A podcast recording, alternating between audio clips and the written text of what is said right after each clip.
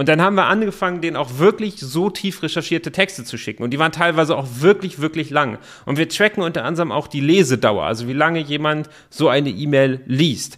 Und mhm. wir hatten dort eine durchschnittliche, bei manchen E-Mails, durchschnittliche Lesedauer von fast einer Minute. Durchschnittlich.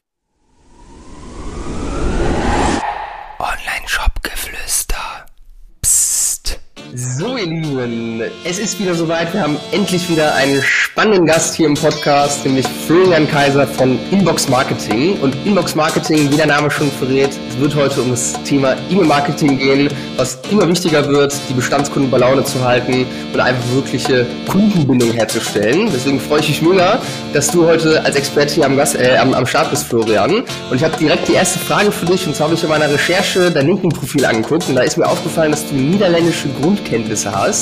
Da würde mich mal interessieren, warum? Weil ich bin nämlich selbst auch halber Holländer. Es ist, es ist ganz spannend. Also ich, ich habe null holländische Wurzeln, außer dass wir seit 30 Jahren, also eigentlich mein ganzes Leben lang jeden Sommer nach Holland in Urlaub fahren mit meiner Familie. Das ist Tradition. Und ich mal einen Bandscheibenvorfall hatte und mit diesem Bandscheibenvorfall ans Bett gefesselt war für ein paar Wochen im Krankenhaus und nichts zu tun hatte.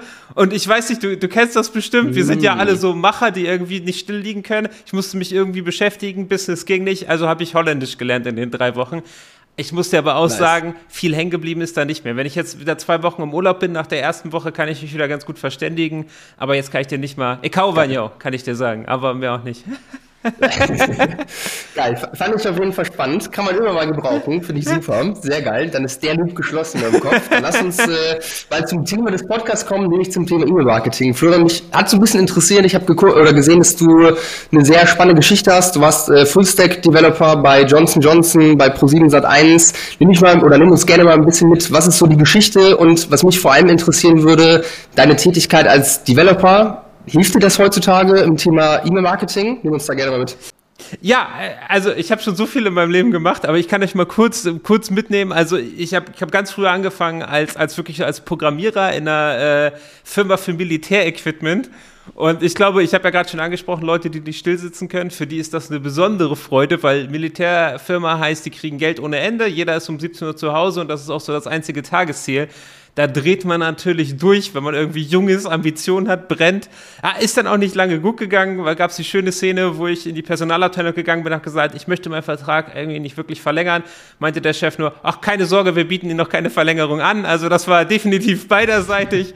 Und dann begann eine wilde, lange Reise mit ganz vielen tollen Menschen und Unternehmen. Ich hatte schon äh, ein Webdesign-Büro mit einem Partner in Bremen, was war eine echt tolle Zeit. Dann äh, war ich lange Jahre Entwickler, wie gesagt, bei Pro7, Expedia. Irgendwann war ich dann auch Teamleiter bei Johnson Johnson. Und ähm, ja, dann hat mir aber nebenbei, neben dem ganzen Programmieren und Logik, hat mir so ein bisschen die Kreativität gefehlt. Und dann bin ich nebenbei ins Marketing eingestiegen.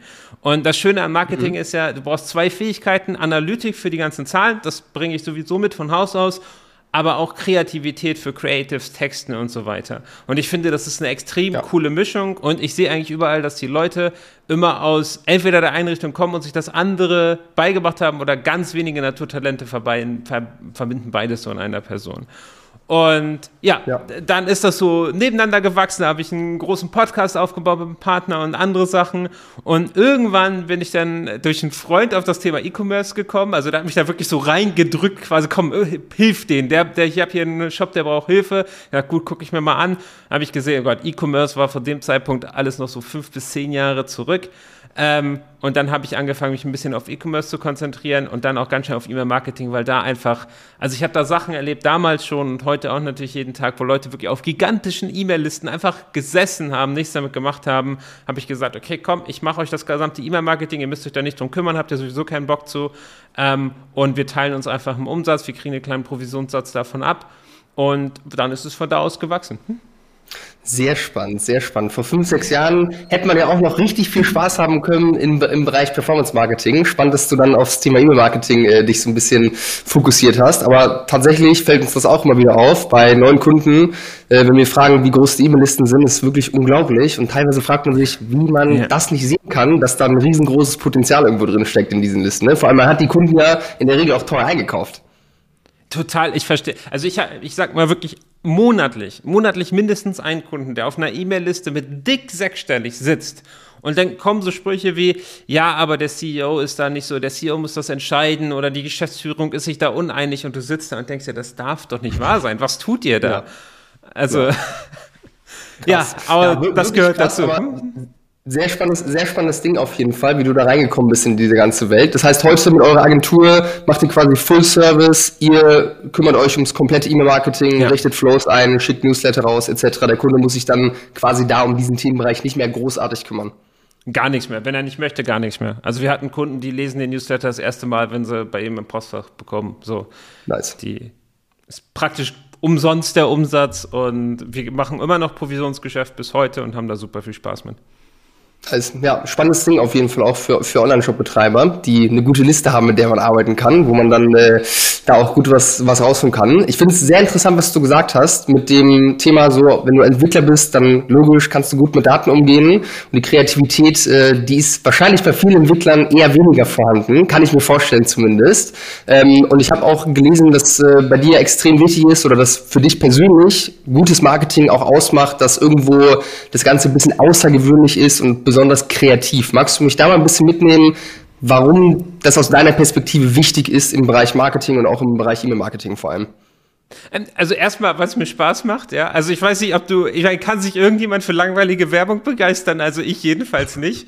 Ja, und wir, wir, wir alle kennen so die großen kreativen Agenturen, die auch mal ein bisschen anecken. Äh, du weißt sicher, wie ich da meine. Und das ist doch doch einfach Spaß. Keine Ahnung, ich habe tatsächlich mal an einem Flughafen ein Auto gemietet weil ich beim Rausgehen auf, auf dieser Brücke, auf dieser Flughafenbrücke, stand so ein großes von Sixt, äh, so ein großes Plakat, äh, to Tomatensaft Pfeffer, das kennst du bestimmt. Jeder, der mal geflogen hat, das sieht man fast an jedem großen Flughafen. Und ich weiß nicht, das hat mich direkt so angesprochen, dass ich, ich mein Zugfahrt gecancelt habe und mir ein Auto gemietet habe. Ja. Und ich weiß nicht, das ist doch wirklich lustig. Und Sixt hat zum Beispiel mal eine Moorrübe in ein Parkhaus gestellt und hat darüber geschrieben, was macht denn der Wagen der Konkurrenz hier? Und ich weiß nicht, das ist doch klasse. Also das ist besser geht's doch nicht. Das ist super kreativ, super lustig und so soll Werbung da sein. Ja, safe. Was mir da auch direkt in den Kopf kommt oder welche Brand mir da direkt in den Kopf kommt, ist True Fruits. Kennst du sicherlich auch, wie die Marketing machen auf den Plakaten und so. Das ist ja sehr kreativ, sehr außergewöhnlich, auch sehr witzig, teilweise ein bisschen drüber vielleicht äh, auf, auf Werteebene, weil die schon auch bashen gegen, äh, gegen bestimmte Organisationen und so. Aber das finde ich auch auf jeden Fall, ist immer Werbung, die im Kopf bleibt, über die man dann auch spricht automatisch, irgendwo mit Freunden, mit, mit äh, Personen, mit denen man unterwegs ist. Das ist halt auch der Vorteil, wenn man außergewöhnliche, geile Werbung macht irgendwo, ne? Dass äh, sich das Total. multipliziert. Total. Ja, und Mut, Mut, es gehört Mut dazu. Also das, weil du sagst, sagst ja. anecken. Also unsere liebsten Kunden sind die, die auch wirklich Mut mitbringen und die sagen, nee, wir machen das jetzt so. Ich weiß, dass ich böse Anrufe kriege. Das ist mir völlig klar und böse Kommentare, aber das gehört dazu. Also das ist wirklich das Beste, wenn man den Mut mitbringt und sagt, wir machen das trotzdem. Was würdest du sagen, wenn du so zurückblickst auf die letzten Jahre? Was war da so eine E-Mail, die rausgegangen ist, wo du sagst, da habt ihr wirklich Mut bewiesen? Also ein, ein lustiges Beispiel, was ich auch immer sehr, sehr gerne anführe, das ist, das ist ein Kunde von uns, das ist die Firma Pet Crew, die machen Hundefutter und die machen sowieso, die lieben diese Kreativität, die sind sehr mutig, das sieht man auch ständig in der Werbung Hunde von uns in den unmöglichsten Situationen. Ähm, und die haben tatsächlich, wenn du bei denen dich einträgst und Geburtstag hast, dann singt dir der Chef ein Ständchen persönlich. per E-Mail.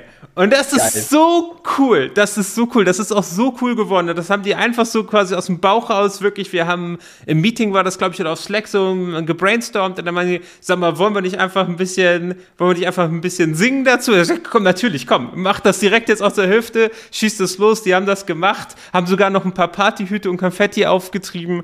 Und das Geil. ist einfach, das ist so lustig geworden, dieses Video. Und das ist doch, das ist doch ein schöner Geburtstagsgruß. Wir haben nicht mal einen Gutschein angehängt oder sowas. Wir haben wirklich nur gesagt, hey, du hast Geburtstag, lass dich feiern. Also Stimmt übrigens gar nicht. Der Hund hat Geburtstag. Es ist ja, wir sind ja in der Hundewelt. Also du trägst auch nicht deinen Geburtstag ein, sondern deinen Hundegeburtstag. Äh, und dann kriegt er einfach, der Hund kriegt dieses Video und das war's. Also ich finde das, das ist fantastisch. Das ist lustig, das ist kreativ und du musst da gar keinen Gutschein mehr raufmachen, ja. Und das hat ja auch gar keine, dahinter sitzt ja gar kein Umsatz, sondern die Leute sollen ja. das einfach nur sehen, lachen und denken, hey, Pet Crew, das sind echt coole Leute. So, das ist Geil, der Hintergedanke dabei. Das ist bestimmt auch eine E-Mail, wo häufig mal Feedback irgendwie zurückkommt, dass die Leute das ja, ja, ja, ja, ja, Natürlich, natürlich. Also wir hatten, ist auch mal eine Geschichte, die ich gerne erzähle, gerade bei den Kunden verstärkt. Es kriegen eigentlich überall, dass sich Leute beim Support melden und sagen, äh, hey, könnt ihr mir noch mal den Newsletter von letzte Woche schicken? Ich habe den versehentlich gelöscht. Ja, also wenn du sowas kriegst, das ist einfach so die Auszeichnung für dein, für dein E-Mail-Marketing. Ja, safe. Also tatsächlich, also ich glaube, dass viele Leute oder viele Shopbetreiber auch irgendwo ein bisschen Angst vor dem oder Hemmung haben, was das Thema E-Mail-Marketing angeht, weil es halt irgendwo Total.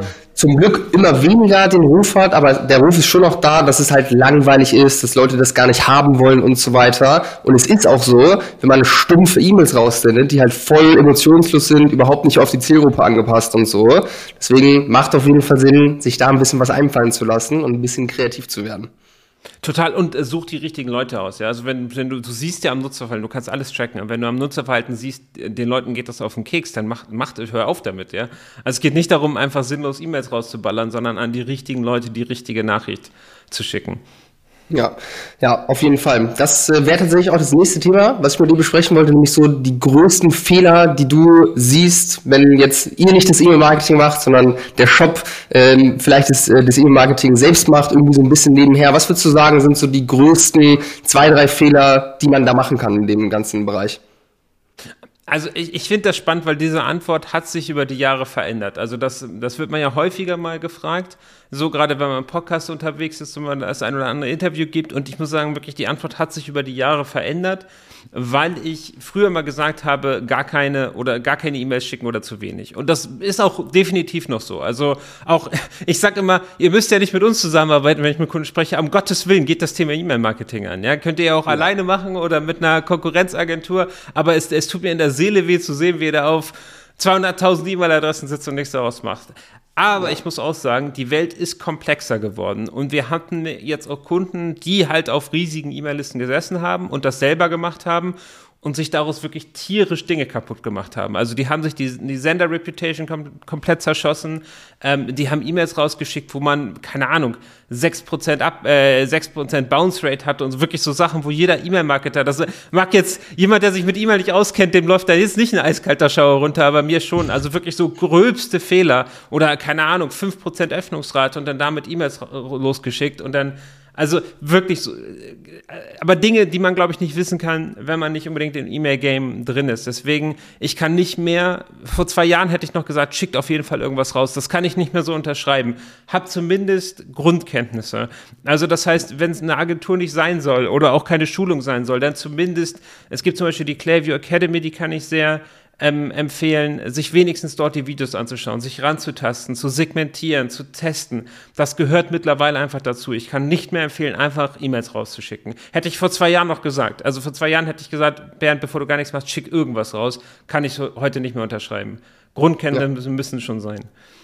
Ja, ja, finde ich spannend. Ein Fehler, den ich auf jeden Fall häufig noch sehe, so jetzt auf nicht das Gesamtkonstrukt E-Mail-Marketing, sondern eher so auf die einzelnen E-Mails, die rausgeschickt werden, dass einfach viel zu lange Texte verwendet werden und so eine E-Mail dann irgendwo zehn verschiedene Themen irgendwo drin hat. Da denke ich mir auch so, ja, okay, du willst viele Informationen irgendwo an deine Kunden geben, also bringt halt nichts, die Leute zu überfluten mit Informationen, weil dann gucken die gar nicht erst überhaupt irgendwas an. Genau das gleiche mit Texten versucht man ja auch um, im Shop und so einfach möglichst wenig Texte mal zu verwenden das gleiche gilt natürlich auch für E-Mail, weil die Leute auch in der E-Mail eine geringe Aufmerksamkeitsspanne haben. Siehst, siehst du das auch häufig als Fehler?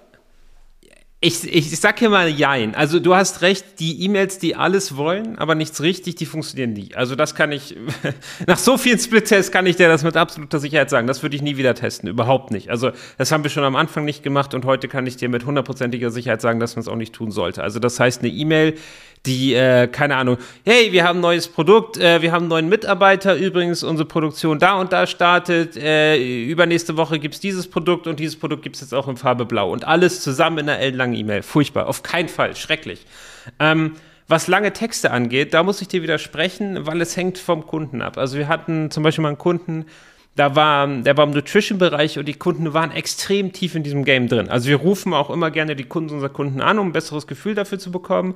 Und da habe ich ja. mit denen gesprochen und die waren so tief in diesem Game drin. Also die waren so tief, mit denen konntest du wirklich über Wirkstoffe reden. Also wirklich konntest du irgendwie sagen, dass äh, diese Art von Kreatin, wenn du sie morgens um neun äh, nimmst, anders wirkt als das Kreatin um zwölf. Also richtig tief drinne. Und mhm. dann haben wir angefangen, denen auch wirklich so tief recherchierte Texte zu schicken. Und die waren teilweise auch wirklich, wirklich lang. Und wir tracken unter anderem auch die Lesedauer, also wie lange jemand so eine E-Mail liest. Und mhm. wir hatten dort eine durchschnittliche, bei manchen E-Mails, durchschnittliche Lesedauer von fast einer Minute. Durchschnittlich. Also auf geöffnete Was? gerechnet natürlich. Das heißt, ja. die Leute haben sich das wirklich wie blöd wirklich auch durchgelesen, weil es für sie einfach extrem wertvoller Inhalt war. Sehr ausführlich, sehr detailliert und kaum irgendwo zu bekommen in dieser Form. Und das war ein riesiger Mehrwert. So, also deswegen, ich würde es nicht auf die Länge festmachen. Bei manchen Kunden ist es besser, Dreizeiler zu schreiben. Bei anderen Kunden kannst du auch einen ganzen Roman daran schreiben. Es muss das Richtige sein. Ja, ja, macht Sinn, was du sagst, auf jeden Fall. Gibt es bestimmt auch Ausnahmen. Ähm, okay, spannend, sehr geil. Du hast gerade ein wichtiges Stichwort gesagt, nämlich die richtige E-Mail zur richtigen Person zur richtigen Zeit. Das hört sich erstmal mega sinnvoll an. Ist natürlich in der Praxis sehr schwierig, irgendwie das zu bestimmen. Kannst du da so ein bisschen so ein, zwei Tipps mit an die Hand geben, wie man herausfindet, wann ist die richtige Zeit, wer ist die richtige Person? Testen, aber äh, äh, kurze Antwort testen, lange Antwort auf die Signale achten. Also, ähm, ich glaube, was beim E-Mail-Marketing immer runterfällt. Also wir reden ganz viel über die E-Mails und über Spam und über Betreffzeilen, aber ganz ehrlich, das ist vielleicht 20, 30 Prozent. Was total wegfällt, ist Segmentierung. Segmentierung heißt der Auswahl der Empfänger. Und da stecken wir extrem viel Arbeit, Aufwand und Testen und Know-how rein. Weil es geht darum, die richtigen Leute zu finden. Und wenn wir jetzt zum Beispiel einen Kunden, ich hatte jetzt äh, gerade heute, gestern, ich weiß gar nicht, habe ich mit irgendeinem Kunden gesprochen und da ging es darum, wie viel E-Mails man dann pro Woche rausschickt. Und unsere Standardantwort ist zwei bis drei, das stimmt in den meisten Fällen, aber nicht jeder Kunde bekommt zwei oder drei E-Mails die Leute, die super interessiert sind, alles aufsaugen. Natürlich kriegen die drei E-Mails die Woche, warum nicht? Aber für manche Leute ist das zu viel. Und da muss man auf die Signale achten. Wenn man sieht, dass eine gewisse Kundengruppe dazu neigt, sich abzumelden, wenn die E-Mail-Frequenz hochgeht, dann schicke ich denen vielleicht nur einmal die Woche eine E-Mail im Vergleich zu dreimal zu den total engagten Leuten. Und da muss ich ganz genau, also das kann man leider auch nicht im Podcast in drei Sätzen zusammenfassen, aber Know-how beim Segmentieren und sich genau anzugucken, wie reagiert jeder Empfänger auf welche E-Mail? Wann klickt der? Wann liest er sich durch? Wie lange war der auf der E-Mail? Unterscheidet sich das von einem anderen Segment? Das ist, das ist wirklich die, so die Key Ingredients, die Secret Source fürs gutes E-Mail-Marketing, ist sich das alles ja. anzugucken, das auszuwerten und daraufhin Entscheidungen zu treffen. Ja, also ein Buzzword, was man ja auch häufig hört, so in, in größeren E-Commerce-Podcasts, ist ja Personalisierung. Und ich meine, das kann man ja über E-Mail so gut machen wie bei keinem anderen Kanal, wo man halt einfach ja, wirklich total. sehr stark segmentieren kann. Und genau da kommt ja dann Segmentierung auch ins Spiel, worüber man diese Personalisierung ja auch zum Teil zumindest hinbekommen kann. Genau, äh, ich muss aber jetzt sagen, also so aus Erfahrung, wenn wir jetzt eine E-Mail vergleichen würden, wo wir wirklich super, also wir machen deinen Name in, in die Betreffzeile, eine keine Ahnung, Behrend sichert dir jetzt dieses coole Angebot, ja, und dann machen wir noch ein Bild in die E-Mail rein, wo dein Name drin ist. Das kann man alles generieren, da gibt es Tools für. Ja, da ist, sitzt jetzt auch ein Hund mit deinem Namensschild oder sowas, ja. Also wirklich ultra personalisiert. Wir gehen vielleicht im Text sogar noch auf dein letztes Produkt ein, ja, sagen, hey Bernd, du hast dir doch vor drei Monaten das und das gekauft, das sollte doch jetzt alle sein, deshalb bekommst du jetzt einen 10% Gutschein für die Nachfüllpackung. Ja, also wir sind hier einfach extrem personalisiert, alles mit deinem Name drauf, besser geht's nicht. Wenn ich das vergleiche, wenn ich das rausschicke, aber mit einer schlechten Segmentierung und ich halte dagegen eine 0815-E-Mail mit einer guten Segmentierung, dann gewinnt in 80% der Fälle die Segmentierung. Also so wichtig ja. ist das, nur um das nochmal zu unterstreichen. Ja, ja, safe, auf jeden Fall. Aber beides, ne? Also, was du haben willst, ist beides. Ich wollte nur mal ja. unterstreichen, wie wichtig die Segmentierung eigentlich ist. Ja, safe. Ich finde es sehr, sehr spannend. Also wir haben viele Kunden, die halt noch relativ am Anfang stehen mit dem Online-Shop. Das heißt, teilweise auch nicht mal 10.000 Euro Umsatz im Monat machen. Ja. Ähm, da gelten ja so ein bisschen andere Regeln beim E-Mail-Marketing, weil natürlich auch nicht so ja. mega viel Fokus irgendwo dabei ist, sich überhaupt die Zeit dafür zu nehmen, äh, richtig zu segmentieren etc. Oder geschweige denn drei E-Mails pro Woche rauszuhauen. Was würdest du sagen oder was würdest du einem Online-Shop-Betreiber, der halt gerade gestartet hat, der sich gerade auf einen Push, äh, Push-Marketing-Kanal irgendwie fokussiert, aber nebenbei auch zumindest schon mal ein bisschen diesen Kanal E-Mail-Marketing mit anschieben möchte, was würdest du dem mit auf den Weg geben? Was ist da so ein, so ein Blueprint, wie man da dieses E-Mail-Marketing-Thema Thema 80-20 mäßig einfach gut abdecken kann. Also, wenn wir wirklich reden über, keine Ahnung, 10.000, 20.000 Euro Umsatz, dann muss ich auch ganz ehrlich sagen, also ich bin, ich bin ja derjenige, der immer rummeckert, wenn Shops das Thema E-Mail-Marketing nicht angehen. Ich muss aber auch sagen, wenn du gerade in dieser ganz frühen Phase bist, dann hast du noch ein paar andere wichtigere Prioritäten wie Skalierung. Das würde ich in dieser Phase noch ein bisschen wichtiger an, anführen. Irgendwann wechselt das. Irgendwann konzentrieren sich die Online-Shops viel zu sehr auf Skalierung und lassen so Thema E-Mail-Marketing und Kundenbindung total links liegen, was ein Riesenfehler ist. Aber wenn du dieser eher in Phase bist, dann würde ich wirklich versuchen, das Thema E-Mail-Marketing möglichst, möglichst einfach abzuhaken. Und wenn du dann so 30, 40, 50.000 Euro Umsatz oder am besten über 100.000 machst, dann auf jeden Fall voll all in. Gar keine Frage. Ähm, mhm. Was du da jetzt einfach machen kannst, ist, setze Flows auf. Flows sind automatisierte E-Mail-Serien, die reagieren auf das, was der Kunde macht. Und es reichen hier wirklich Basic-Sachen. Also packen Pop-off auf deine Seite, was die Besucher ähm, dazu bringt, ihre E-Mail-Adresse zu hinterlassen. Also vielleicht gegen Gutscheincode oder sowas. Sammel darüber E-Mail-Adressen ein und schick den einfach nochmal eine simple E-Mail. Eine simple E-Mail, hier ist dein Gutscheincode, viel Spaß damit. Das reicht völlig. Ja, wenn du wirklich noch, wenn du viel Zeit hast, schick noch eine zweite E-Mail drei Tage später und sag, äh, hey, übrigens, du hast noch deinen Gutscheincode. Und dann vergiss das Ganze. Mach, das fertig, lass das laufen und dann vergiss das. Schick vielleicht noch eine E-Mail nach dem Kauf hinterher wo du sagst, war alles in Ordnung, können wir dir irgendwie helfen, um ein bisschen Feedback zu sammeln. Wenn dir ja. sonst noch irgendwas einfällt, baust du halt ein. Aber das reicht wirklich völlig. Mach noch Warenkorb-Abbrecher fertig, dass sie, da kannst du auch am Anfang die Spotify, äh, die, die Spotify, Klassiker, die Shopify-E-Mail nehmen. Ja, schalt die Shopify-E-Mail an und dann reicht das auch. Und dann konzentriere dich erstmal auf andere Sachen. Und wenn du Lust hast, wenn du Spaß dran hast, schick einmal die Woche, einmal alle zwei Wochen noch ein Newsletter raus, dass du so ein bisschen Kontakt hältst zu deiner Zielgruppe und das war's. Was ich jetzt beschreibe, ist furchtbares E-Mail-Marketing im Sinne von, was man machen kann. Aber du hast einfach andere Prioritäten in dieser Phase. Sobald ja. das mit der Skalierung stabiler läuft und du merkst, der Umsatz wächst und du hast mehr Umsatz, dann mach, schmeiß das alles in die Tonne und mach's richtig. Aber für den Anfang, mach die Basics. Mach wirklich diese 20 Prozent die, allein die Willkommensserie wird dir schon eine ganze Menge, also das Pop-up mit zwei E-Mails hinterher, das wird dir schon sehr viel Umsatz bringen. Das reicht. Und dann ist gut. Dann vergiss das Thema erstmal, bis du bei 20.000, 30.000 Euro Umsatz bist. Und dann kannst ja. du weitersehen. Ja, unterschreibe ich auf jeden Fall. Was, also was ich auch häufig sehe, so kleine Online-Shops, die sammeln nicht mal E-Mails. Das ist natürlich auch ja, ein Fehler. Ja, also das ja. würde ich auf jeden Fall auch jedem raten, egal wie groß der Online-Shop ist, schau, dass du, wie du eben schon gesagt hast, ein Pop-up einrichtest und auch auf der Startseite vielleicht noch irgendwo eine Section hast, wo du den Newsletter irgendwo bewirbst und schau, dass du das halt irgendwo ein bisschen cool machst, auch wieder ein bisschen kreativ wirst, nicht einfach nur sagst, yo, hier ist mein Newsletter, trag dich ein für neue Infos, sondern dass du da ein, zwei Benefits irgendwo auch noch erwähnst. Und ein Incentive finde ich auch schon sehr wichtig bei, bei der E-Mail-Eintragung. Habt ihr auch Kunden, wo ihr ohne Incentives arbeitet, irgendwo für die E-Mail-Eintragung? Ja, fast, fast ausschließlich ohne Incentive mittlerweile. Ohne Incentive. Das ist okay, ein bisschen die Königsdisziplin, aber ähm, das funktioniert besser. Wenn man weiß, was man tut, funktioniert das besser, ganz klar. Aber für den Anfang machen 10, 15% Gutschein. Fertig ist. Okay, das, das, das, musst du, das musst du mir einmal erklären, Florian. Warum funktioniert es ja. besser ohne Incentive? Weil es nimmt ja schon die Hürde weg, sich einzutragen für die E-Mail. Man muss ja auch einen Grund dazu haben. Ja, also es gibt auch andere Gründe. Also die Sache ist die, ich sag ja, du musst ein bisschen wissen, was du tust, weil, also Gutscheincode erstmal, es, es gibt hier, es gibt Probleme mit so einem Gutscheincode. Das erste ja. ist, dass Leute sich ausschließlich anmelden für den Gutscheincode, dann sind die sofort wieder weg. Das zweite ist, du hast eine Menge Leute, die hätten auch ohne den Gutscheincode gekauft. Ja, und es gibt mittlerweile auch viele Leute, gerade erfahrener. Es gibt ja die schöne Facebook-Gruppe Engaged Choppers heißt die oder sowas. Also die Leute, die ein bisschen wissen, was sie tun.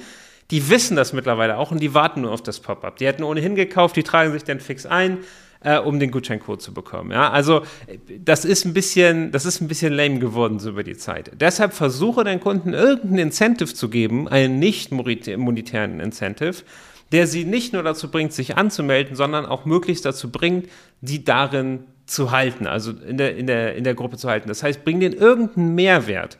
Und du musst, deshalb sage ich, du musst wissen, was du tust. Wenn du jetzt einfach nur sagst, hey Bernd, trag dich ein für tolle Informationen, macht natürlich kein Mensch. Jeder weiß, das ist nervige Werbung, ja? ja. Sondern du musst eine spezifische Information liefern. Und auch, auch nicht das klassische E-Book, nicht irgendwie, keine Ahnung, die fünf Schritte zur Weltherrschaft, sondern wirklich irgendwas, was auf die Zielgruppe passt und was, ähm, was ihm wirklich einen Mehrwert bringt, was aber auf keinen Fall nach Spam klingt. Deswegen sage ich, du musst wissen, was du tust. Das ist, du musst da sehr vorsichtig sein, was du machst. Du musst das vielleicht auch testen, du kannst das Split testen und so weiter. Deswegen sage ich auch am Anfang, mach dir einen 15% Gutschein, das ist viel einfacher. Aber später Mach's vernünftig. Und da hast du viel, viel, viel, viel mehr von. Du hast die richtigen Leute im Newsletter, die Leute bleiben drin und dir geht nicht so die Marge kaputt durch den Gutschein. Sehr, sehr spannend. Also, das ist tatsächlich eine Meinung, die habe ich noch nie gehört eigentlich.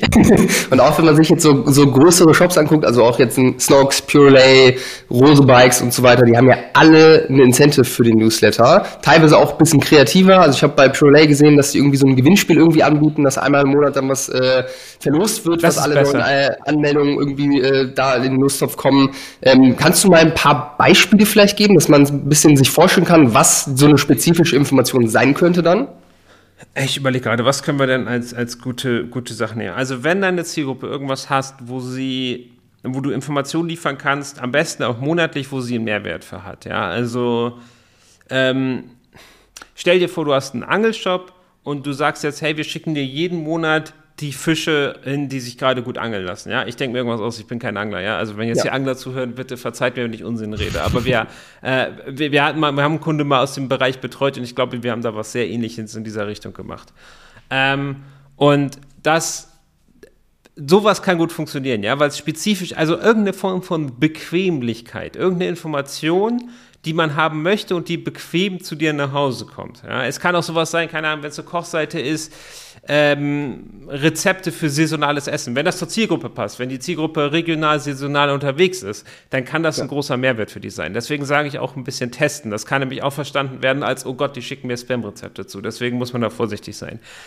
Wenn einem so nichts einfällt, ein Gewinnspiel ist immer eine ganz gute Idee. Auch gerade wenn man sagt, wir verlosen jetzt unter allen immer, die angemeldet sind, einmal, die einmal im Monat irgendwas. Weil dann haben die Leute noch ein Incentive, auch im Newsletter zu bleiben. Auch, ne? Der ja. ist aber viel monetärer, weil die Leute ja wegen des Gewinnspiels da bleiben. Also ja. am besten hast du wirklich was, wo du, wo du, also auch so ein Klassiker ist natürlich der Diätplan, ne? Also dass du sagst, trag dich ein, beantworte ein paar Fragen und wir schicken dir jede Woche einen Diätplan zu für zwölf Wochen oder irgendwie sowas in dieser Richtung. Ja. Oder einen Trainingsplan, ja? Oder äh, du kriegst sechs Wochen lang einen Grundkurs in, in irgendeinem Thema. Also wir schicken dir jede Woche ein neues Kapitel von ja, hier jetzt das Thema der Zielgruppe einfügen. Ja, du siehst, das ist schwierig zu beantworten, wenn man nicht ja. eine ganz konkrete Zielgruppe davor hat. Und man muss kreativ sein, man muss das Ganze testen. Es wird nicht das Erste, was man sich ausdenkt, direkt zünden, aber wenn man es geschafft hat, dann ist man auf jeden Fall ganz, ganz, ganz weit vorne. Ja, ja, safe. Also merkt auf jeden Fall, Zielgruppenverständnis ist überall wichtig, auch ja, im ja, Marketing. Ja. Also so, sonst kommt man halt einfach auch nicht auf geile Ideen. Ich finde es sehr, sehr spannend. Also wie gesagt, es war gerade eine neue Information für mich. Das äh, macht aber voll Sinn. Also wenn man es hinbekommt, so einen guten Benefit zu geben, der kein monetärer, ähm, monetärer äh, Incentive irgendwo ist, dass die Leute sich anmelden für einen Newsletter, ist natürlich Königsdisziplin, weil man die Marge, Marge sich spart und äh, die Leute halt nicht wegen dem, äh, dem Rabatt dann irgendwie kommen. Aber grundsätzlich ähm, finde ich schon, dass auch sehr geile Varianten gibt, jetzt auch mit einem Rabatt irgendwo zu arbeiten. Würdest du, würdest du sagen, dass jetzt für den kleinen Online-Shop-Betreiber, wo wir gerade eben schon das Beispiel hatten, dass es für den trotzdem jetzt der sinnvollste Weg wäre, einfach mit einem monetären Incentive irgendwie zu arbeiten? Weil wenn man ja. jetzt irgendwie so ein Gewinnspiel macht, hat man natürlich auch wieder einen Aufwand, der irgendwo damit zusammenhängt, ne? Äh, total, wobei äh, ich, ich, na, ich muss eine Sache dazu sagen, weil ich das, weil ich viele Geschichten gehört habe, sage ich mal so. Diese Gewinnspiele werden nicht unbedingt ausgeführt, ja, das muss ich nur mal so sagen, ja. Also das kommt ein ja. bisschen vom Shop an, aber das ist mir durchaus zu Ohren gekommen, dass dieses Gewinnspiel an den Praktikanten gegeben wird, der das nicht so ganz ernst nimmt. Aber mal das beiseite. Ähm, was war deine ursprüngliche Frage? was, jetzt, was jetzt der kleine Shopbetreiber, was soll der machen? Vielleicht ist er jetzt verunsichert, machen wir jetzt ein Gewinnspiel, muss ich mir jetzt was anderes also, einfallen lassen oder scheiße ich drauf und ich gehe mit dem Incentive? Ja, geh mit dem Incentive, das ist easier. Das ist viel, viel easier für den Anfang, ja. Und dann, ich sag dir schon, das, Pro das Problem ist, wenn ich dir jetzt einfach sage, hol dir dann Know-how raus, dann klingt es halt wie Eigenwerbung. Aber hol dir Know-how ins Haus danach. Also mach's, mach's nicht mehr selber. Es ist, es ist zu kompliziert geworden. Wir haben ja jetzt auch das Thema SMS und WhatsApp, was noch dazu kommt. Wir haben Briefmailings, die in diesen ganzen Mix mit reinkommen. Und ich musste ehrlicherweise sagen, das wird irgendwann unhandelbar, wenn du dich nicht wirklich schon von Grund auf gut mit den Themen auskennst. Und das sind aus meiner Erfahrung die wenigsten Leute, die gut im E-Commerce sind, weil die brauchen andere Stärken. Wir haben dann noch das ganze Thema Logistik und Produkt und Partnerschaften und Influencer-Marketing und Performance und was weiß ich. Da kann man nicht noch der E-Mail-Marketing-Experte werden. Äh, hol dir Know-how ins Haus, lass es professionell machen und die haben dann die guten Ideen und so lange machen Discount fertig. Ja, spannend. Also finde ich, finde ich sehr spannend. Ähm, Wäre tatsächlich auch die nächste Frage gewesen. Ab wann würdest du sagen, macht Sinn, eine Agentur irgendwo mit ins Boot zu holen fürs Thema E-Mail-Marketing, wenn man jetzt keinen Bock hat, das selbst zu machen oder dafür einen Mitarbeiter oder sowas anzustellen? Also, wenn der Cashflow da ist, würde ich sagen, im Prinzip lass das Setup schon professionell machen. Das ist nicht so wahnsinnig teuer und die bauen dir alle, also bei uns im Setup zum Beispiel, da sind, ähm, ich glaube, insgesamt sieben, acht Serien, hängt ein bisschen davon ab, ob man eine Serie möchte oder nicht. Ein paar sind optional, das hängt vom Shop an, aber da sind wir so bei sieben, acht Serien plus Warm-Up, plus Pop-Up, plus allem drum und dran und da sind wir bei einer Summe, die absolut überschaubar ist. Ähm, und dann, wenn der Cashflow da ist und, oder auch beim VC getrieben ist, würde ich es direkt machen. Hängt doch davon ab, ob man gerade merkt, es geht gut los oder ob man einfach bei 10.000 im Monat wie festgenagelt hängt. Dann natürlich nicht. Aber wenn man merkt, ich mache 10.000, 20.000 Euro Umsatz und ich habe ein gutes Gefühl, in sechs Monaten sind es eher 50.000, 60.000, dann mach, lass sofort eine Agentur das Setup machen und wenn du dann die 50k erreicht hast, lass eine Agentur sofort das E-Mail-Marketing übernehmen. Das Problem ist, wenn ich dir das sage, klingt sowieso wie Eigenwerbung. Ähm, ansonsten, wenn eine Agentur absolut nicht in Frage kommt, das ist ja auch in Ordnung, dann hol Leute, die sich damit auskennen, in-house oder bilde sich aus mit der Clever Academy und so weiter. Ich, das Problem ist, man findet nicht wirklich Leute, das wird dir auch jede Agentur bestätigen. E-Mail-Marketing ist sowas von überbucht und es ist schwierig, Experten in diesem Bereich zu finden. Aber du kannst es ja trotzdem versuchen, kannst sie selber ausbilden, es gibt viel Material da draußen, dann ist es halt langsamer, es fehlt viel Erfahrung und so weiter. Äh, aber wenn eine Agentur es absolut nicht sein soll, dann mach halt das. Aber meine, ja, ich kann es ja nicht sagen, ohne wie Eigenwerbung zu klingen. Also wiederhole ich es gar nicht erst.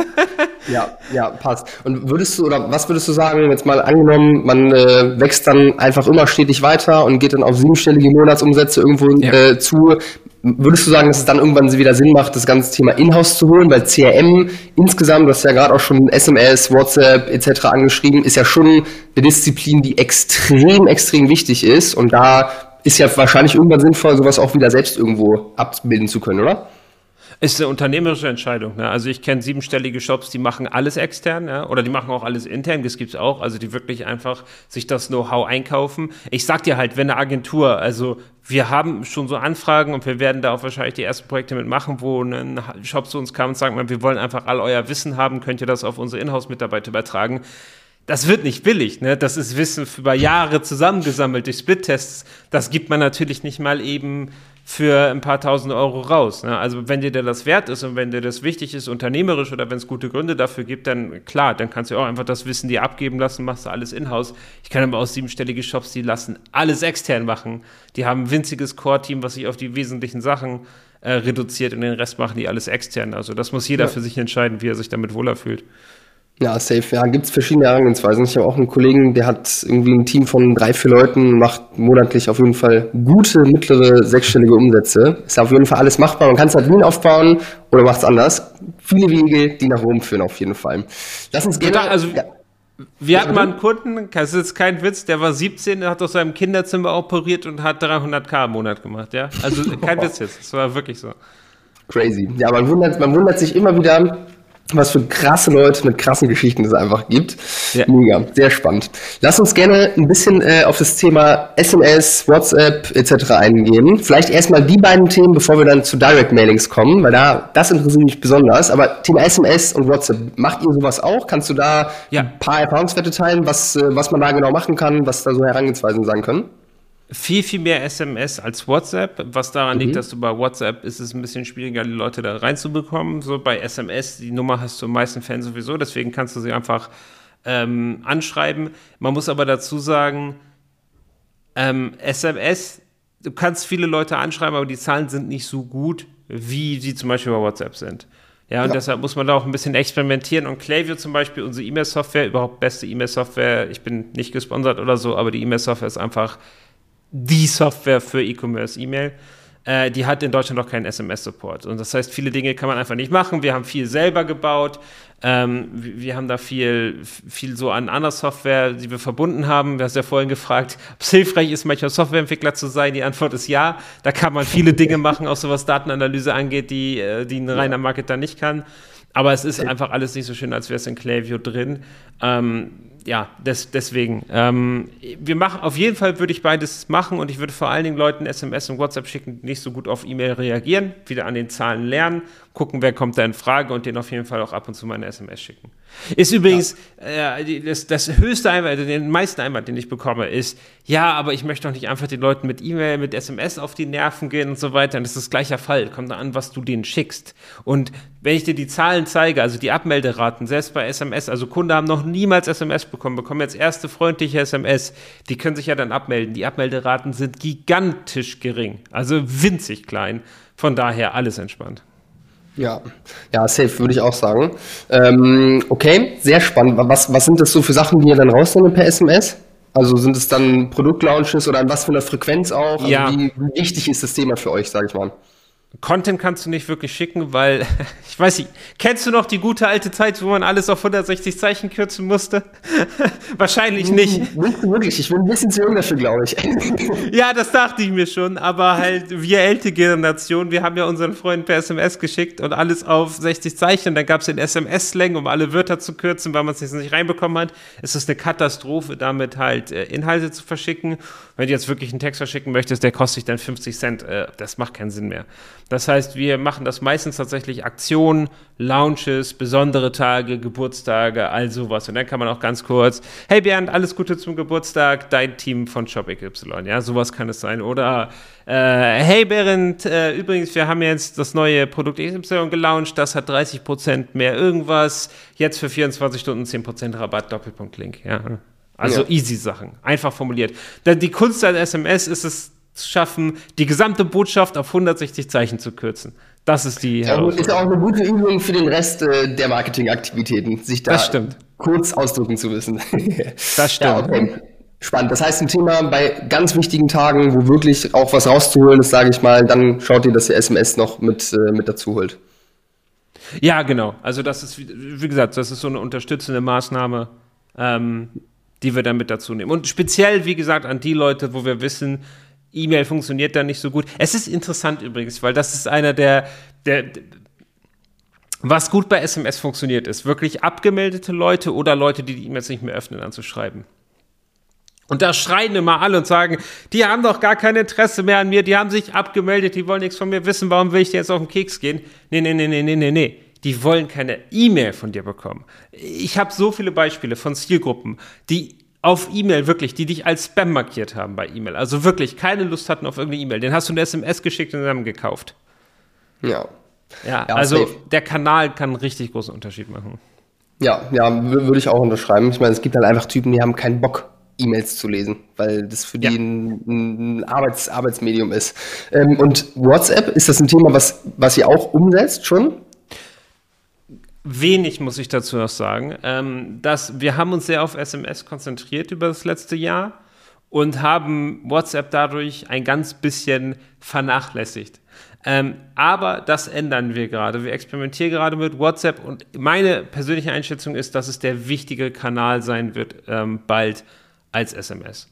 So, also ja, ich glaube, ja, wenn ich die beiden dagegen halte, auch von den Zahlen, äh, WhatsApp wird sehr viel wichtiger und deshalb ähm, switchen wir da auch gerade so ein bisschen drauf. Ja, ja hätte ich jetzt von meinem eigenen äh, Verhalten hätte ich es jetzt auch vermutet, dass WhatsApp vielleicht schon jetzt, jetzt äh, teilweise deutlich relevanter ist als SMS, weil ich persönlich bin auch manchmal oder kriege auch manchmal SMS zugeschickt äh, von, äh, von Firmen, die, die öffne ich nie, weil ich halt einfach niemals SMS verschicke. Es ist halt einfach ein Medium, was man nicht benutzt heutzutage, zumindest ich nicht. Und WhatsApp ist halt einfach immer präsent und das halt einfach wirklich super nah dran und das guckt man sich dann irgendwo an. Guter Punkt. Also wir haben es auch schon wir haben auch schon gemerkt, so SMS geht ab 30 plus besser als unter 30. Ja, gar keine Frage. Oh, und da kann man auch zum Beispiel nach segmentieren dann bei den Empfängern. Das macht durchaus Sinn. Ja. Äh, außerdem WhatsApp ist interessant, weil es halt auch ein bisschen interaktiver ist und sein kann. Also du kannst ja. hier eher, du kannst hier eher mal Fragen stellen, auch mal kurz dir Feedback holen zu irgendwas ja. und so. Das ist ein ganz anderes Medium. Das es geht bei SMS und E-Mail überhaupt nicht. Ja, ja ich finde es auf jeden Fall, also WhatsApp hatte ja schon mal vor boah, drei, vier Jahren, so mit Messenger People, hatten die ja schon mal eine äh, ne, ne Zeit, ja. wo es gut irgendwo äh, publik war, wenn man auch so Broadcast und sowas machen konnte. Dann war es gefühlt jetzt so die letzten Jahre sehr ruhig um das ganze Thema, weil es ja auch Richtig. da irgendwie Verbote und sowas gab. Ich finde es geil, dass es aber jetzt wieder auf die Bildfläche kommt, so langsam, seit einigen Monaten, beziehungsweise wahrscheinlich seit einem Jahr ungefähr. Auch durch Charles ähm, ist vielleicht auch die Software, mit der ihr arbeitet, die machen ja, ja wirklich einen mega Job und vor allem auch, ähm, ja, also ich bin, bin gespannt, wie sich das ganze Thema weiterentwickelt und denke auch, dass es für viele Firmen im Bereich E-Commerce ein, ein wichtiger, wichtiger Kanal werden kann. Total, total. 100%. Ich bin, bin, vor allem mal gespannt, so die ganzen anderen Messenger-Plattformen, äh, Telegram, Signal und so, da sieht man ja schon auch, dass viele Leute irgendwo die Tendenz haben, von WhatsApp wegzugehen, wie sich das so auf das ganze Thema ähm, auswirken wird. Das wird auf jeden Fall noch das, spannend werden. Das wird sehr spannend, weil also Threema wird das niemals machen, kann ich mir nicht vorstellen. Es ist ziemlich ausgeschlossen, genauso wie Signal. Und ja. Telegram hat ja ein ganz großes Imageproblem in Richtung Verschwörungstheorien. Ähm, und ich weiß nicht, ob ich einem von meinen Kunden zumuten würde, bei Telegram äh, Nachrichten oder Werbung zu verschicken, muss ich ehrlich sagen. Ja. ja. Das, bis, bis dann an dem Punkt ist, hat man bestimmt auch noch genug andere Baustellen, an denen man arbeiten kann. Definitiv. Ja, okay, spannend. Also so viel zum Thema SMS und WhatsApp. Sehr spannend. Und jetzt kommen wir zum Thema, was mich persönlich mega interessiert, nämlich dem Thema Direct Mailings. Wie ich herausgehört habe, hast du da auch so ein paar Erfahrungswerte, die du vielleicht teilen kannst, oder? Es ist so spannend, dass du sagst, da bist du super interessiert, weil das, das merke ich gerade, das Thema wird gerade, das ist so, der, der, der Hype-Train fängt gerade an, Fahrt aufzunehmen. Ja. Wir machen schon sehr, sehr lange Paper-Mailings. Und am Anfang ich muss sagen, als das erste Mal die Post, mit der, mit der hatte ich Kontakt und da war ein Vertriebler dran. Äh, wie schöne Grüße, der Typ war super, äh, falls er hier zuhört. Äh, der war wirklich grandios. Bis heute eine tolle Beziehung. Und ähm, der, da habe ich gedacht, Papiermailings in, keine Ahnung wann das war, 2019 oder sowas. Fixst du doch das was? Ja, wirklich, ich wollte es nicht sagen, aber das war so, bitte was? Ähm, aber gut, wenn der Kunde das möchte, wenn die Post da Lust so hat, machen wir das doch mal. Ähm, ich bin ja mal offen für Experimente, bis wir was ins Agenturportfolio aufnehmen. Das dauert, wir wollen uns fokussieren, aber mal was Neues auszuprobieren, zu gucken, wie es ist, das kann man machen. Und dann haben wir äh, Briefmeldungen rausgeschickt, auch mit guten Ergebnissen. Und dann haben wir das so aufgebaut und haben da halt auch Expertise aufgebaut. Und jetzt bekomme ich mittlerweile so viele Nachrichten in diesem Bereich, was Papier im Links aufgeht. Das gibt es überhaupt nicht. Ich war auch letztens, wer da mehr zu wissen möchte, dem kann ich den ähm, ähm, Podcast von der Deutschen Post empfehlen. Da war ich äh, letztens auch als Gast und habe da sehr ausführlich drüber gesprochen. Ähm, und es ist Wahnsinn, was das für ein Hype mittlerweile um Postmailing gibt, aber auch aus gutem Grund. Weil du mit ja. Post Dinge erreichen kannst, die kannst du mit anderen Channels überhaupt nicht mehr erreichen. Ja ich kann da mal gerne in Beispiele reingehen. Also es ja. ist wieder der gleiche Fall, dass du damit Leute erreichen kannst, die auf E-Mail nicht so gut reagieren oder bei denen du einen speziellen Platz brauchst in der Aufmerksamkeit. Was meine ich damit? Wir kriegen alle, also wie viele E-Mails kriegst du pro Tag? So über den Daumen. Nur so Newsletter oder insgesamt E-Mails? Alles, alles, alles komplett. Einfache Antwort, zu viele. Ja. so boah, 20, 30 ungefähr. Also E-Mail ist schon sehr wenig, weil ich E-Mail wirklich überhaupt nicht feier persönlich. Versuche alles immer über andere Wege zu kommunizieren, aber halt trotzdem 20 bis 30 E-Mails am Tag. Das ist sehr wenig. Also wir ja. liegen normalerweise eher so bei 100 bis 200 E-Mails pro Tag. Das heißt aber auch, dass du da schon sehr für sehr viel tun musst, um dort nach oben zu kommen und in die Aufmerksamkeit nach oben zu kommen. Übrigens ja. auch am Rande Spamfilter oft missverstanden. Da geht es nicht Spam ja, nein, sondern da geht es darum, wie das Postfach sich einsortiert. Als ähm, wichtig markiert ganz oben in der Primary Inbox oder als Werbung markiert ganz weit hinten. Ähm, und du musst viel dafür tun an Content, an Segmentierung, dass du da als, als, als wirklich als gute E-Mail landest und dementsprechend viel gelesen wirst. Ähm, im Postkasten hast du das Problem nicht so. Jetzt wird, okay, ich höre schon wieder die Stimme, die jetzt sagen, ja gut, aber ich gehe doch einmal Postkasten und da ist so ein Stapel Werbung drin. Das ist aber tatsächlich eher die Ausnahme. Wenn du dir wirklich durchzählst, wie viele Werbe-E-Mails du bekommst im Vergleich zu Papier-Mailings, ist es ein Bruchteil. Das heißt, du hast einen viel, viel größeren Punkt der Aufmerksamkeit. Und wenn du weißt, wie du so ein, so ein Werbe-E-Mail auf, äh, Werbemailing aufsetzen musst, dann wirst du halt auch geöffnet. Und wenn du geöffnet wirst, dann bleibst du auch irgendwo liegen. Und das ist eine Sache, die man sieht. Briefmailings sind extreme Langläufer. Teilweise drei, vier Monate generieren die Umsatz für dich. Krass. Kontinuierlich. Ähm, Und du hast dort einfach einen ganz anderen Platz, zum Beispiel im Wohnzimmer. Du bekommst diesen, du bekommst diesen Brief, du öffnest den, er ist vielleicht auch nicht direkt so interessant für dich, aber der Flyer, der Brief, er bleibt irgendwo liegen und wird auch in drei Wochen nochmal beim Aufräumen, kommt er wieder in die Hand und dann wird gekauft. Das sehen wir überall. Und ja. deshalb ist es ein ganz anderes Medium, mit dem man nochmal einen ganz anderen Draht zum Kunden hat. Und ja. um das in Zahlen auszudrücken, du kriegst mit Briefmailings, die sind ja auch entsprechend teuer, kriegst du Return on Ad Spends von 10 plus. Ja, also ja. 10 plus ist absolut machbar. Ja, krass. Also ich finde es auch super spannend. Wir hatten auch vor kurzem tatsächlich unser erstes äh, Direct Mailing, was wir mit Bruce auch gemacht Sehr haben, cool. weil wir, Sehr, weil wir gesehen cool. haben, dass viele oder dass wir viele Kunden haben, die einfach so geschlafen haben. So, die haben ein paar Mal bestellt, so drei, vier, fünf ja. Mal und dann sind sie irgendwie eingeschlafen, haben nicht mehr bestellt über einen sehr langen Zeitraum ja. und über E-Mail kriegt man die Leute halt einfach wirklich nicht mehr. Also da stimme ich dir auf jeden Fall voll ja. zu. Deswegen dachten wir, Direct Mailing wäre mal ein Versuch wert. Ergebnis war so lala, also in Ordnung. Wir haben auf jeden Fall kein Geld draufgezahlt, sag ich mal, aber es war jetzt auf jeden Fall auch noch kein ROAS von 10 plus. Was würdest du sagen, braucht zum Direct Mailing, dass ein ROAS von 10 oder mehr erreicht werden kann? Was sind da so die wichtigsten, wichtigsten Dinge, die stimmen müssen?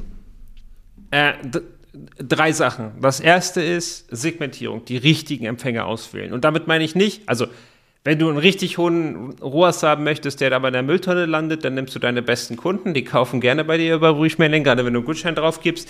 Das ist aber verschwendetes Geld, weil die hätten sowieso ja. gekauft. Ähm, du nimmst die Leute, die, wie du sagst, die eingeschlafen sind, die du per E-Mail und SMS nicht mehr erreichen kannst. Oder die lesen, aber einfach nicht kaufen, die einfach nur einen Stups brauchen, die was Besonderes brauchen. Zweiter Aufbau vom E-Mail. Das, das, das Mailing muss sehr, sehr gut geschrieben und designt sein. Wir haben sonst dieses Spam-Problem. Es darf möglichst nicht nach Werbung aussehen, nicht direkt. Es muss ähm, sehr speziell grafisch designt sein, dass es das Auge führt, dass es Elemente drin hat, die dir sofort ins Auge springen, die auch manchmal ein bisschen grell und unangenehm wirken können. Ähm, und dann das Dritte, es muss personalisiert sein. Ähm, womit habt ihr euer Mailing geschickt, wenn ich fragen darf? Seid ihr direkt Mit auf die Dialogpost Post einfach direkt? Ah, okay, macht keine Dialogpost, das ist übrigens auch immer Direktempfänger. Wenn ihr richtig cool drauf seid und das zahlentechnisch passt, könnt ihr sogar einen Briefmarke drauf machen lassen. Ähm, Briefmarken-Mailing wird viel, viel, viel mehr geöffnet als ein Postmailing. Glaube ich ja. Ähm, aber auch direkt adressiert ist viel besser. Ja, also du möchtest wirklich vermeiden. Dialogpost ist so schnell im Mülleimer, weil die Leute sofort wissen, die öffnen, die wissen, das ist Werbung. Ja, bei einem neutralen Brief übrigens auch Klassiker. Es wirkt so gut, wenn du irgendwas auf deinen Brief willst. Wichtige Informationen für sie oder irgendwie sowas aus Briefmarken. Mach das auf keinen Fall das kostet eine Menge extra und äh, das schreibt einfach nur drauf, ich bin Werbung, bitte schmeiß mich weg. Deswegen auf keinen Fall so Blödsinn machen, sondern möglichst neutraler Inhalt, weil die Sache ist die, wenn du einen neutralen Brief, also nimm mal, du kriegst einfach einen weißen Brief, ja, auch ohne irgendwie einen Absender, der dir sofort sagt Werbung. Was machst du mit dem? Ja, ich öffne den natürlich. Richtig. Und warum öffnest du den? Ja, weil es ja wichtig sein kann oder privat, Richtig. keine Ahnung. Richtig, genau das ist. Wir wollen wissen, ist das was Wichtiges? Ist das vielleicht noch ein Brief von der Steuer oder sowas? Keine Ahnung. Ja, ist es irgendwas, was ich jetzt auf keinen Fall nicht öffnen darf. Das heißt, wir öffnen alleine um der Neugiers willen. Und dann habe ich diese drei Sekunden Zeit, um nochmal kurz, und ich stelle mir vor, du, du kriegst diesen Brief und du sagst, okay, was ist das denn? Ich öffne den mal und du wirst ihn ja mal ganz kurz angucken, richtig? Also mal ganz kurz safe. Wenn ich den geöffnet habe, gucke ich mir den kurz an. Safe. Und ich meine, auf so einem Mailing würde ich jetzt mal vermuten, macht ihr auch nicht mega viel Text drauf, sondern versucht auch mit möglichst wenig Worten, guten Headlines, ein paar geilen Bildern wahrscheinlich schnell die Informationen rüberzubringen, ne? Also für den ersten Skim auf jeden Fall. Also die, die Sache ist die, wenn man sich Mailings von uns anguckt, ich kann dir bei jedem Element genau sagen, warum es an dieser Stelle ist und warum nicht anders und warum es so formuliert ist, dass die, das Auge ist glasklar geführt. So, also ich kann dir das sogar sagen, dass das allein beim Design jetzt man merkt eine Menge Leidenschaft dahinter. Ich muss gerade ja. bei meinem Kopf sprudelt es gerade so raus. Also die Sache ist die, wir wissen sogar, dass wenn wir E-Mails Mails designen, ähm, bei welchem Designer es besser performt als bei anderen Designern, weil die einen besseren Job machen. Das macht wirklich viel aus.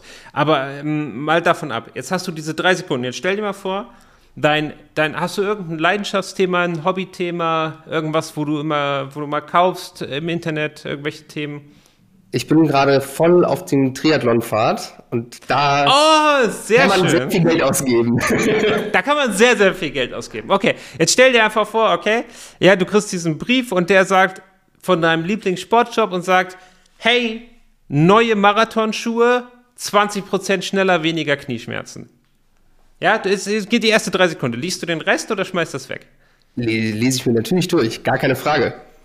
Richtig, und das ist der Punkt, wo wir hinwollen, ja. Und vielleicht, du kaufst den vielleicht noch nicht, ja. Vielleicht guckst du jetzt und denkst so, ah, ist ja interessant, okay, neue Schuhe, google ich mal, okay, lege ich erstmal beiseite. Und das ist ja auch alles, was wir erstmal wollen, ja. Und dann in einer Woche liest das Ding auf deinem Schreibtisch und denkst dir, ha, okay, ja, cool, ich recherchiere da nochmal. So, und in zwei Wochen kommst du vielleicht mit Knieschmerzen vom Dings wieder und sagst, Moment, da waren noch diese Schuhe, die Knieschmerzen reduzieren. Ich gucke guck mir das jetzt nochmal an. Lies dir alles durch und kaufst die Schuhe. Und das wollen wir erreichen. Das ist genau das, was wir erreichen wollen. Wir ja. wollen nur erreichen, dass du dich damit beschäftigst und dass das Ding bei dir irgendwo im Haus liegt.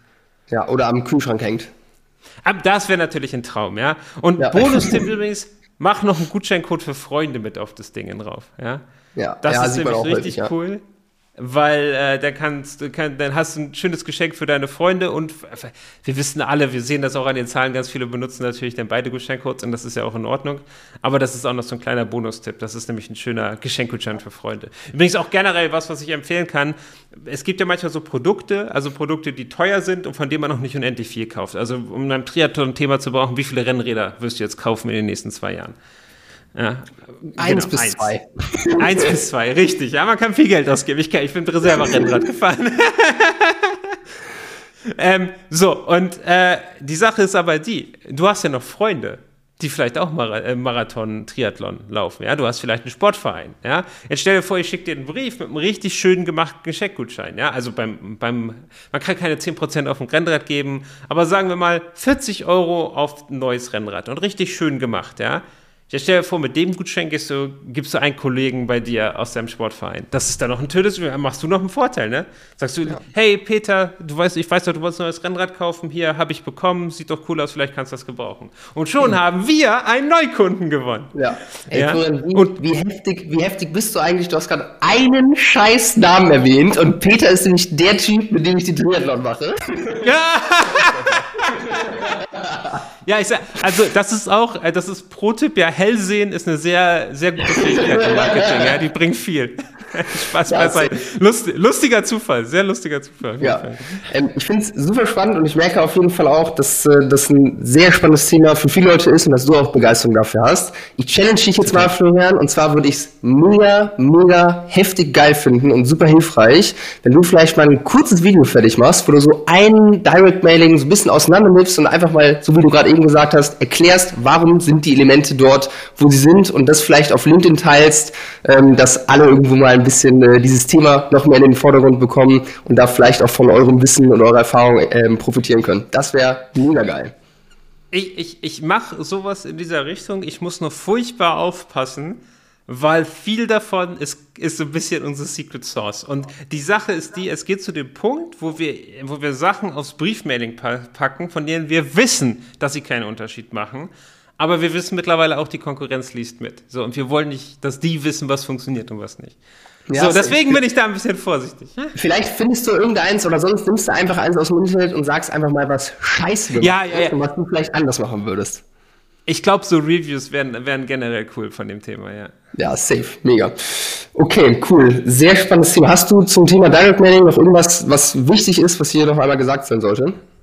Oh, bestimmt. Aber ganz ehrlich, ich habe einen langen, ausführlichen äh, Podcast mit dem lieben Raoul gemacht von der Deutschen Post. Wenn jetzt irgendjemand noch weiter darüber wissen möchte, dann einfach bei Raoul reinhören. Da haben wir wirklich lang und breit in Hamburg bei OMR miteinander gesprochen. Ähm, das, war, das war richtig cool und da ist alles drin. Und ansonsten Bescheid sagen. Einmal auf LinkedIn schreiben. Ähm, auch wenn ihr ein Briefmailing plant, sagt, sagt Bescheid. Ich gucke da gerne auch mal rüber und gebe mein Feedback ab. Ja, oder wie, wie ihr wollt. Das, äh, nice. da, ist, da ist eine Menge drin und da teile ich auch gerne mein Wissen. Sehr geil. Vielen Dank. Werde ich beides in die Show Notes machen, dann LinkedIn und auch die Podcast-Folge, von der du gesprochen hast. Und werde ich mir gleich direkt mal selbst anhören. ja, sag, sag, mal Bescheid. Ich habe ich hab sie selber noch nicht gehört. Mich hat jetzt erst letzte vor ein paar Tagen ein Freund von mir aufmerksam gemacht. Moment, das Gesicht kenne ich doch. äh, und der liebe Raoul hat mir noch nicht mal einen Link geschickt. Also deswegen äh, werde ich mir die selber mal anhören. Ja. Mal gucken, was ich da so erzählt habe. Sehr geil. Ja, mega spannendes Thema. Geil. Dann äh, bin ich gespannt, noch mehr darüber zu erfahren. Ich überlege gerade, wie wir jetzt hier auf die nächste Frage kommen oder was mich überhaupt noch interessiert. Vielleicht nochmal, vielleicht noch mal allgemein. Ich meine, das ganze Thema E-Mail-Marketing, SMS, WhatsApp, das hat ja am Ende nur ein Ziel und zwar Kunden zu Markenbotschafter machen, wie es glaube ich auch bei euch auf der Homepage steht. Hm, ja. Kannst du mal sagen, also was macht ein Markenbotschafter für dich aus? Also woran erkennt man den und was sind so die wichtigsten Dinge, die man irgendwo schaffen muss, um dies zu schaffen, den Kunden zur Markenbotschaft da irgendwie umzuwandeln. Okay, also erstmal, das, dass wir das Wort Markenbotschafter auf der Website haben, hat sich hinterher als großer Fehler herausgestellt, aus dem Grund, dass das äh, im Wording ist, was unsere Kunden niemals benutzen würden. Ja, die sagen vielleicht Fans oder Fans, Vielfachkäufer ja. oder äh, auch gerne Wale genannt, ja, oder äh, glaub es oder nicht, McDonalds nennt diese Zielgruppe die Super Heavy User, was ich sehr, sehr lustig finde. Ja. Äh, übrigens aber nur aus, also das ist amerikanisch halt für viel Benutzer, nicht für jetzt ja. schwer, aber es ist natürlich einfach sehr, sehr lustig. Ja. Ähm, Markenbotschafter sagt aber kein Mensch. Für mich hat, macht aber Markenbotschafter jemanden aus, wenn ich es schaffe, jemanden nicht nur zum Kunden machen, nicht mehr zum Wiederkäufer. Also wir können ja mal wieder beim Triathlon bleiben, wenn du jetzt einen Sportbekleidungshändler hast. Du fängst vielleicht als Einmalkäufer an. Du gehst dahin, brauchst eine Trainingshose, gehst dahin, kaufst die, bist zufrieden, alles tutti. Jetzt hast du irgendwann, brauchst du auch ein Oberteil und gehst wieder dahin, weil du zufrieden warst. Jetzt bist du Mehrfachkäufer. Und das ist schon mal ein wichtiger Schritt. Aber irgendwann fragt dich zum Beispiel wieder der Peter, sag mal, kannst du irgendwie, kannst du mir einen Laden empfehlen, ich brauche Fahrradhandschuhe, keine Ahnung was. Und dann sagst du, ja klar, hier, ich kenne den Laden, geh da mal hin. Und ab dann bist du Markenbotschafter. Und wenn du dann noch einen Schritt weiter gehst und auf deinem Instagram postest und sagst, gerade Triathlon Hamburg gewonnen und äh, danke für das tolle Rad von Firma XY, dann bist du endgültig Markenbotschafter. Das heißt, du machst diesen Schritt vom rein passiven Kunden zu jemandem, der das aktiv bewirbt. Okay, das heißt, und, alles NPS 9 und 10, ja, würdest du als Markenbotschafter bezeichnen?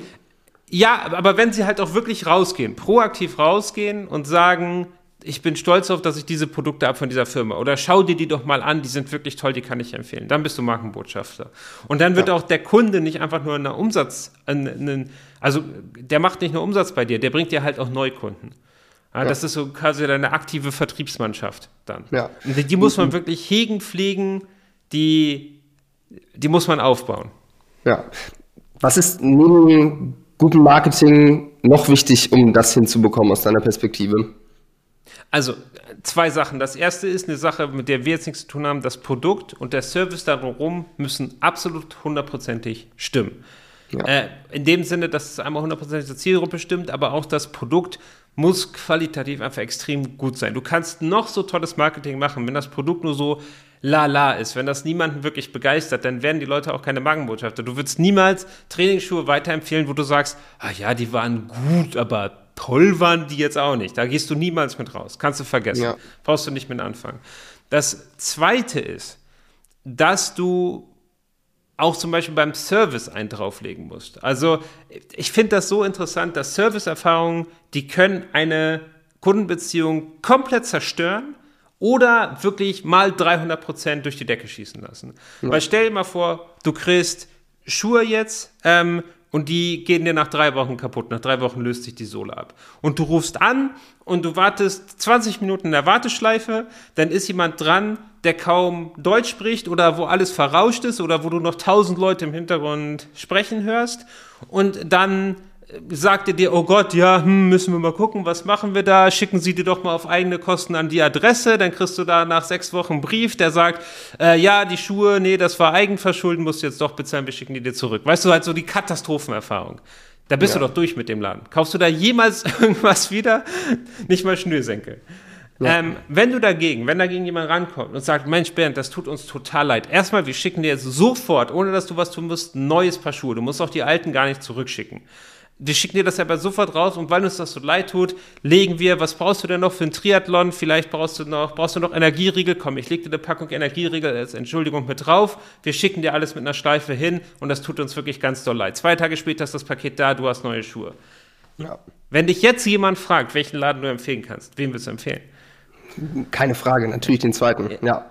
Richtig. Und das ist halt die Sache. Das, ist, das kann die Kundenbeziehung so viel verbessern, weil wenn du weißt, der Service, der, der kann was, da kann ich hingehen, wenn ich ein Problem habe und der löst das Problem für mich. Und die sind super, die sind klasse, die sind, auf die kann ich mich absolut verlassen. Wir haben zum Beispiel einen Kunden bei uns, der hat das Versprechen, in sieben Sekunden sprichst du mit einem Mitarbeiter. Egal, wann du anrufst. In sieben Sekunden ist ein Mitarbeiter für dich dran. Und dann löst er das Problem. Ja. Krass. Das, nur so kannst du sowas überhaupt schaffen. Und dann verbinden wir das Ganze mit gutem Marketing. Das heißt, wir machen zum Beispiel ein Kundenloyalitätsprogramm. Man kann Punkte sammeln, indem man dort bestellt oder äh, Freunde empfiehlt oder andere Sachen für die Marke tut, was postet etc. Ja, das heißt, wir intensivieren die Leute dazu, auch über die Marke zu sprechen mit anderen Leuten. Wir schicken Gutscheincodes für Freunde, wir machen Mailings mit einem Gutscheincode für Freunde und so weiter. Aber auch ganz wichtig, wir fragen nach. Wir fragen nach der Bestellung. Herr Bernd, du hast jetzt deine neue Trainingsschuhe gekauft in einer Woche. Bist du schon gelaufen? Gefallen sie dir? Hast du irgendwelche Fragen? Meld dich doch bei uns dazu. Ja, oder wir fragen dich, hey, wie, wie würdest du uns gerne weiterempfehlen von 0 bis 10? Wie wahrscheinlich ist das, die klassische MPS-Messung, die du schon angesprochen hast? Und wenn du jetzt sagst, ha, 5, 6, dann lassen wir nicht locker und fragen, Bernd, was, was, war da los? Was, war, was hat dich davon abgehalten, uns eine 10 zu geben? Erzähl uns das bitte. Und dann ja. sammeln wir Feedback und dann verbessern wir das. Und dann gehen wir auch auf dich zu und sagen, okay, du, du hast bis drei Wochen auf deine Lieferzeit warten, auf deine Lieferung warten, das tut uns sehr leid. Dafür bekommst du jetzt noch 10% Rabatt im Nachhinein als Wiedergutmachung oder einen Gutschein oder eine Tüte Schokolade, keine Ahnung was, ja. Aber das heißt, wir können das Ganze dadurch nochmal einmal unterstützen, die Service, und zweitens einmal Intensivierung schaffen, indem wir dir sagen, hey Bernd, übrigens, wusstest du, dass du 5 Euro Cashback auf deine nächste Bestellung oder auf die, deine letzte Bestellung bekommen kannst, wenn du uns weiterempfehlst? Nein, okay, dann empfehle uns doch weiter, dann kriegst du deine 5 Euro. Ja, also ja. die kleine Intensivierung an dem Rande.